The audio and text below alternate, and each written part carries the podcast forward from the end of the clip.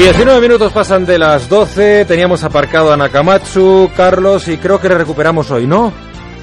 Lo recuperamos hoy, aunque antes quiero recordarte la noticia que ha adelantado Onda Cero Madrid en el boletín de las 12 del mediodía, que es la dimisión de Salvador Victoria, el consejero de presidencia del gobierno autonómico madrileño, imputado por la púnica.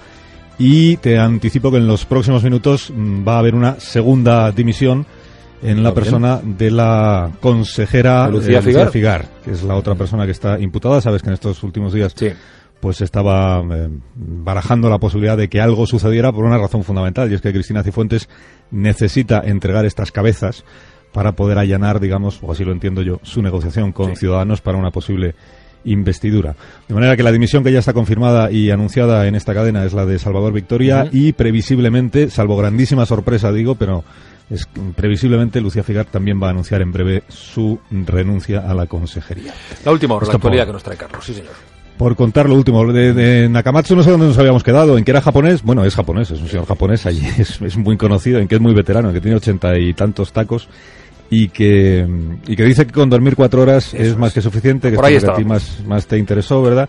Y que las cuatro horas más productivas de su, de su vida, de su vida intelectual, son entre las 12 de la noche y las 4 de la mañana. Tú te estarás preguntando, Juan Ramón, cómo se hace eso, ¿no? Para en esas cuatro horas tener mu- muchísimas Sí. ideas. No es des la fácil. respuesta. No, no es fácil porque lo que hace este ciudadano es meterse en la piscina, o sea que hay que tener piscina climatizada en casa. Él se sumerge en la piscina y dice que aguanta la respiración hasta el límite y que ahí ya cuando está diciendo que no doy más de mí, que me voy, entonces ahí le viene la inspiración para inventar cosas. Ojo, ha inventado unas cuantas cosas. Eh, estamos hablando del inventor más prolífico de Japón y probablemente del resto del mundo. Porque en número de patentes registradas, ahí sí que tiene claramente el récord, tiene registradas casi 3.400 patentes. Esta es su voz. My number of invention is 3,357. Casi Edison's 3.400 patentes, como estáis escuchando, como estáis entendiendo. El propio Nakamatsu admite que registrar una patente no supone que tu invento vaya a funcionar. De hecho, muchas de sus ideas pues se han quedado en nada. Pero el récord de patentes la tiene. Currículum como inventor también tiene. Igual algo de esto que dice él que ha inventado os resulta familiar. A lo mejor, no lo tengo claro. A ver, el, el floppy. ¿Te acuerdas del disco blando que utilizábamos, eh, que se metía en la disquetera? Un disco que era así cuadrado, un poquito flácido. El, el disco blando. el Vagamente. floppy. Lo- Vagamente. No, no te hagas, no te hagas el de Bueno, pues él tuvo una gran pelea con la IBM porque sos- sostenía que la patente era suya, IBM decía lo contrario, y al final consiguió que al menos en Japón le dieran la razón a él. Dice que, que el inventor del karaoke también es él, ¿eh? Esto sí que lo conocéis todos, el karaoke para hacer el ridículo en las, en las fiestas de empresa. El reproductor de DVD también es suyo. No me digas. Un sillón de pensar, que esto a Risto le va a interesar. Un sillón de pensar que lo llama de pensar porque el sillón lo que hace es que te calienta, te calienta los pies y te enfría la cabeza. Y él dice que esto es... Qué bueno. O sea, y todo esto Y lo ha inventado conteniendo la respiración y durmiendo cuatro horas. Se le ocurren grandísimas ideas todas las, todas las noches, todas las madrugadas. Uh, this is uh, Dr. Nakamatsu Ninja, driven by Aquí está presentando eh, unas botas con ruedas teledirigidas que te permiten moverte sin hacer ningún esfuerzo porque tú lo que vas haciendo es mover, mover un pues como un joystick y, y las botas van moviéndose por sí y tú vas encima de las botas y te vas.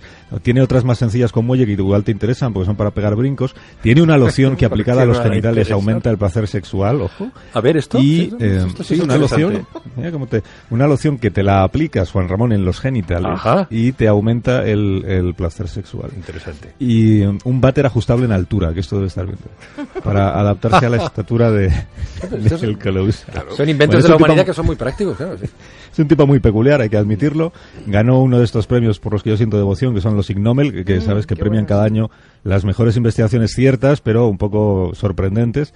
La ganó. Tiene un libro de éxito titulado Cómo ser un Superman echándose la siesta. O sea, es un auténtico personaje del que una crónica del diario El País decía hace unos, hace unos años que viene a ser una mezcla de, de Nikola Tesla, que es el mayor visionario que ha dado la ciencia, y del profesor Franz de Copenhague de, de- de- del te veo. Y es un hombre tan creativo, tan creativo, que se ha inventado una identidad. Él cuando habla de sus inventos no es Nakamatsu, sino que se convierte en el doctor Nakamatsu, que es mitad, mitad genio, mitad cómico, mitad comediante.